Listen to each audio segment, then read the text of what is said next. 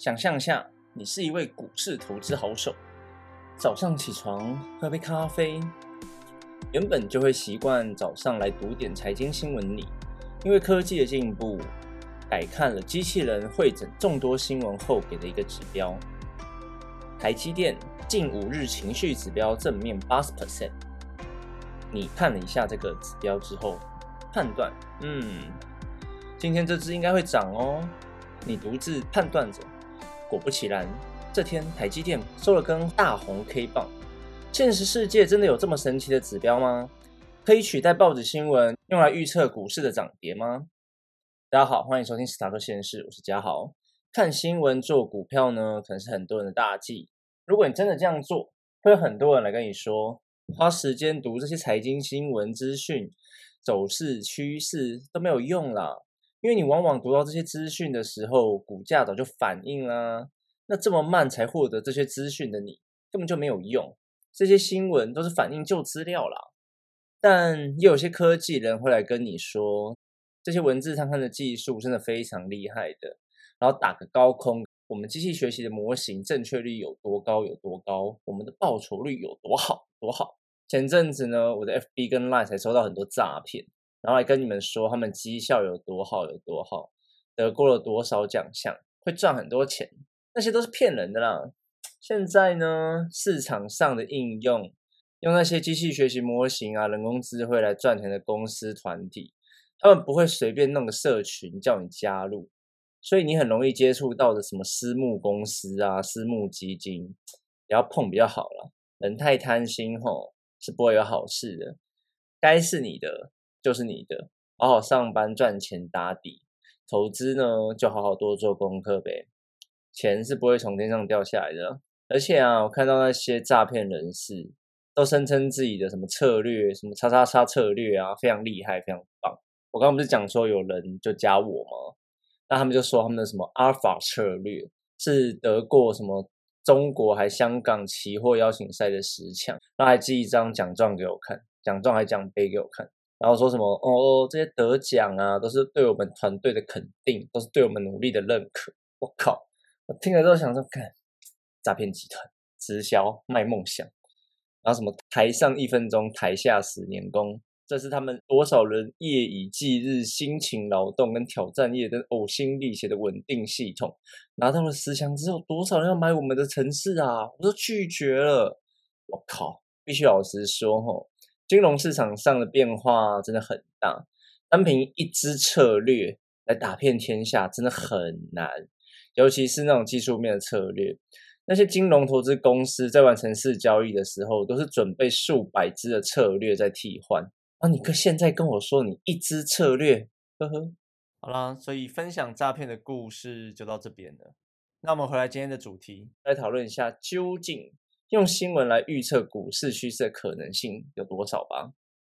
股价的涨跌，其中一个因素是看大多数投资人对于市场行情的一个信心指数。在美国呢，这种指标蛮多的了。大家听过最有名的应该是 VIX 恐慌指数。VIX 的恐慌指数呢，是芝加哥期权交易所市场波动率指数的一个交易代码。那它常见是衡量 S M P 五百期权的隐含波动率，那通常呢被大家称为恐慌指数或者是恐慌指标，它是了解市场对未来三十天市场波动率预期的一个衡量方式。那今天呢我们提到的这一个情绪指标，其实是不太正式的一个指标啦，称之为 Sentiment Ratio S R，在国内外都有蛮多学者跟研究单位在研究的哦。这种情绪指标呢，指的就是它可以分析文章里面的文字，然后转换成一个或多个数字，来给使用者知道说这篇文章的情绪反应到底是哪一种，比较乐观呢，还是悲观，还是激动、愤怒等等。那在台湾呢，股市这方面比较没有类似的指标可以看哦，跟恐慌指标比较接近，能够去反映股市现在情绪的一个指标。我找了一下，台湾好像有三个指标比较接近啊，分别是市场周转率、新股发行比，还有资券余额比。那市场周转率怎么看？是当它的周转率越高的时候，代表投资人之间转换的频率越高，代表市场的流动性很好。那也就是说，有可能大家比较乐观，一直在买卖。那也有可能是大家炒短线，就像之前的疯狗流一样，操作短线造成一个市场周转率比较高的状况。那新股发行比就不用讲了。如果这个市场上是一个充满热钱市场的时候，新发行的 IPO 公司就越来越多，那就是一个比较乐观的市场。那资券余额比越高的股票呢，未来出现嘎空行情的机会就越大。一档股票如果出现嘎空行情，它飙涨的速度呢是会非常的快的。虽然我找到的这三个指标已经比较能反映台湾股市情绪上的一个起伏了啦，但还是会有人嫌弃说这三个指标真的太慢了，不够迅速的能够来反映市场的一个情绪状况。所以还是会有研究人员呢转回来来分析投资者他们自己撰写的一些文章，然后去判断现在市场的整个情绪到底是比较偏向牛市还是比较偏向熊市。那我们之前其实已经讲过文字探勘的啦，不记得同学请回去看 EP 二十九补带一下哦。Sentiment analysis 情绪分析其实是文字探勘的一个分支。其实已经被热烈讨论蛮久一段时间了。那这个技术的进步呢，都是想要让我们解决阅读大量文字的一个需求。因为人类随着科技的进步、资讯的爆发，每天我们人要看的文字跟内容已经超乎我们想象了。但也有可能现在听着 Podcast 的你，并没有那么大的需求。那我举个例子好了，你可以想象每天在操盘的交易员。早上要盯六到八个荧幕吗？当他们要去调阅隔昨天到今天早上数百篇的文章跟数据，这真的是很辛苦的一件事。如果文字探勘的技术能够准确到一个程度的话，他们其实这些交易员或者是要需要阅读大量文字的工作者是可以很省事的哦。那我们要怎么从大量的文字里面去淘金？有几个步骤其实非常重要。第一个步骤。那也就是去选定一个目标的来源。第二个步骤呢，断字断词。那第三个步骤是把这些断字断词完的一个字啊，然后来去转换成一个情绪的分数。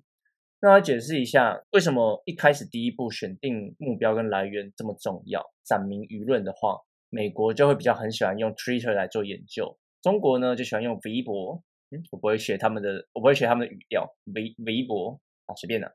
那台湾呢，可能喜欢用西马尼啊或者 PTT。那新闻的话，大家各国都有自己喜欢的财经新闻报嘛。法人的文章也是许多研究者喜欢分析的来源之一。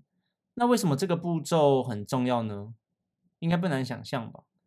专门在投资领域的作者和散户相比，其文字的专业性就会有差异啦。更别说某些新闻写手。会收取回扣来拉抬或贬低某些个股的价格。那断字断词呢，就回去听一下 EP 二十九了，那一集我讲的比较清楚。反正就是一个句子里面，我们必须要把有意义的字词去提出来。比如说，一只股票后市看涨，那后市看涨这一个词，在我们的金融领域下，就是一个蛮有意义的字嘛。并且它是一个蛮正向的用词。那第三步，在第三步的情绪分析呢，它可能就会转成正的分数，而且是一个蛮高的分数。那如果他今天在一篇文章里面看到了股市垄断大跌多少多少点，那个大跌还有垄断就会被城市挖出来，然后给予一个负的分数。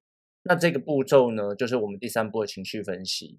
那在做情绪分析的时候，现在有蛮多现成的机器学习模型啊，或者是使用现成的一些字典来去计算分数的权重。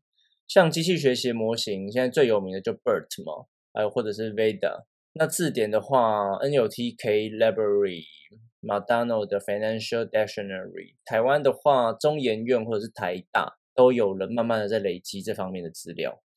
所以啊，去教机器认字就变得非常重要。如果你好好的去教机器去学习金融领域的用字，然后去转换成分数的话，就可以很快速的去判断一个新闻的情绪到底现在是正向的还是负面的。那这个情绪分析的一个技术啊，其实在好几年前国内外就有蛮多比较大的公司在慢慢的去研究了，像路透社啊、美联社他们都有在这方面的 research。之前美联社不是你家巷口那个美联社哦。是美国掌握新闻的那个美联社了 a s s o c i a t e Press，因为他们是自己有生产这种财经新闻的公司嘛，所以他们就在第一时间，然后去研发这种分析的机器人，然后把这些资讯卖给他们下面的投资银行。那同样掌握新闻资讯的路透社，那他们就没有把这个资讯拿去卖，他们就自己去研发了一个投资软体 MetaStock。那他们其实路透社研发的这个投资软体，不只是用在这种分析新闻资讯呢，这只是他们其中一个功能而已。那这个产品的好坏呢，就留给听众你们自己去 Google 了。国外其实还蛮多券商跟银行有推出这种辅助分析的工具给使用者参考了，真的蛮有趣的哦。那在台湾呢，也是有像美国一样有报章杂志的一个资讯系统，然后去找到。下面的资讯公司，然后来研发成一个台湾新闻的一个情绪指标，那投入了蛮多资金在里面的。虽然我在这一集做功课的时候，这个应用已经被关闭了，可能是不怎么好吧。但当时呢，他们自己还写了一个平台啊，还有 APP，然后运用他们的机器学习的演算法去分析他们自己的财经新闻文章，然后丢给使用者一个情绪分析的结果。来去预测五日内股市的一个趋势，但我现在找不到了，下架可能是没有搞头吧。虽然有那么多产学结合的东西，但我必须老实说了，这技术其实还蛮多缺点的。不然每个资料科学家早就赚翻天了，还轮得到我在这边讲 podcast 说书吗？对不对？那我们下面来讲一下这种技术它会面临到的困境跟缺点。第一个是它的准确率其实蛮飘忽不定，而且有待加强的。以新闻呢，或者是金融文章来预测股市的一个趋势，来预测它的涨跌，其实我看过的论文准确率都是有待加强的。他们的数据 accuracy 大约是在六十到七十五上下，这种通常就是野心很大，想透过分析文章呢跟资讯来预测下一个时段是涨还是跌。通常效果都不会太好了，更低的数据比比皆是，所以他们有一些在写这种文章的时候，他不会去特别标注他们的 accuracy，他们机器学习的模型正确率有多少，他会来跟你说，透过这个技术，然后来去投资的话，这个投资报酬率有多高。但我必须说，这个真的很看。写的人的一个策略，如果他策略写得好，其实会赚钱是应该的，所以不一定是因为这个指标造成的投资报酬率提高。那我刚刚讲到说它的正确率很低嘛，如果只以技术层面，然后来想要去提升模型的准确率的话，可能会往模型端去测试不同的模型啊。或者是测试一个不同的情绪判断的一个模型，像我刚刚举 BERT 嘛，然后 VIDA，或者呢去改变它的字典，去新增更多特定领域的字典，或者干脆把整个实验架构改掉，例如去模拟预测，像是在二零一六到二零一八的时候，川普的一个 Twitter 的 po 文啊，或者是 Elon Musk 在 FB 的 po 文，像他们这种有大量影响力的人物。在网络上的一个短文文章，其实都会对股市造成一个蛮大的影响，但这真的是比较极端的状况啦，不是很常可以遇到。像现在 Donald Trump 已经不在 President 的位置上了，他的影响力就会大大降低。好，那我们除了讲到机器学习的技术层面缺点之外，其实它还有其他问题在等待着。例如说，我们有讲到新闻来源其实很重要的一个步骤嘛。那如果有一些研究者他们在研究个股的时候，假设有好几天这一个个股都不给你发新闻的时候，那怎么办？你的样本数少的状况下，你可能一两天没新闻就算了，五天、七天、十天、二十天都没有新闻的时候，你的准确率自然会降低。你会使用很少的样本去预测你股市的涨跌，基本上就是一个蛮奇怪的做法，代表你要用一篇文章来打天下。不准是应该的。那另外呢，还有研究论文呢，会说机器学习判断某些立场的文章正确率会偏低。那这个部分就蛮有趣的。我看过他们有讲过说，判断悲观啊，或者是中立的新闻时，正确率偏低。但老实说，我我觉得这一篇写的文章是错的。其实我后来去收集了二十到三十篇论文之后，我发现呢，negative 就是用词比较悲观的新闻，其实是比较准的。也就是说，在牛市的时候，可能大家都充满了乐观的新闻时，是不一定准的。但是今天如果有一个金融海啸或者是一个 Black Swan 黑天鹅效应来的时候，大家会在充满一个大量负面情绪下时，在短时间内的股市波动会是蛮剧烈的，而且是剧烈向下。那再来呢，是新闻的发布时间也会是有一个蛮大的影响。那这个就蛮直观的嘛，就是新闻发布之后，它越新鲜，它其实是越有影响力的。那它过了三天、五天、七天、十天，它的影响力就慢慢变低。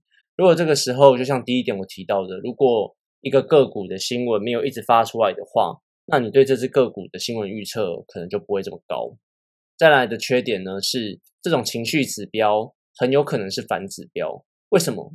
因为有一些散户啊，或者是有一些名嘴写出来的文章，他们很可能是完全看错的，他们逻辑不好。或者是这个人就带有灵性，他是盏明灯，他怎么写就怎么错。像如果你在选定这种研究的时候啊，假设你看的是 PTT 上面的文章，通常中散户的市场情绪都是反指标了。当散户非常乐观的时候，往往已经到了股价的反转点；当散户悲观的时候，股价可能正要起飞。所以要用近几天散户的情绪来预测股价的时候，你很有可能会得到一个反指标的矛盾，这个就蛮有趣的。因为像 PTT 啊，之前就有一个乡民就整理到说，跟着 PTT 反着做，你就会赚。然后去把之前的文章全部爬下来，然后跟大家说，哎，你看这一只股票被大家讲多的时候，它就开始往下掉了。然后大家要做空某一只股票的时候，它就往上涨。对，所以这个。反指标也是一种指标嘛，我时常常在讲，这也是一个大家可以去参考的一个重点之一了。那听完了一堆缺点之后，不知道你现在对机器人来分析新闻，然后做股票，觉得是有搞头的吗？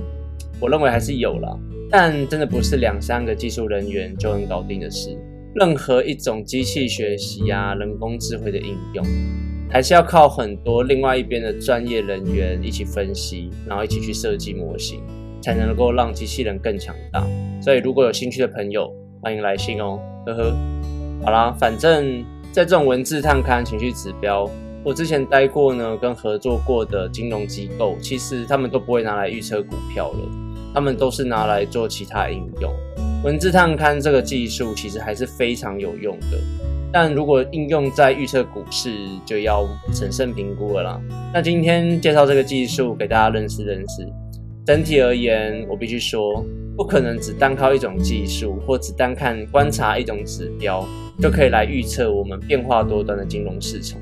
情绪指标也是一样啦，你怎么选定观察的数据指标，还有去中间去训练机器人判别的过程，都是会影响到机器人来判断这篇文章的因素哦。啊，如果还有下集的话，我会来跟大家分享一下我是怎么来运用文字探勘啊，还有情绪分析，然后来做一个股市预测的。好，很谢谢大家这一次的收听。那如果喜欢我们的主题呢，或者喜欢我们的节目，就到我们的 FB 啊或 IG 斯塔克实验室留言按赞哦。那我们下次见，拜拜。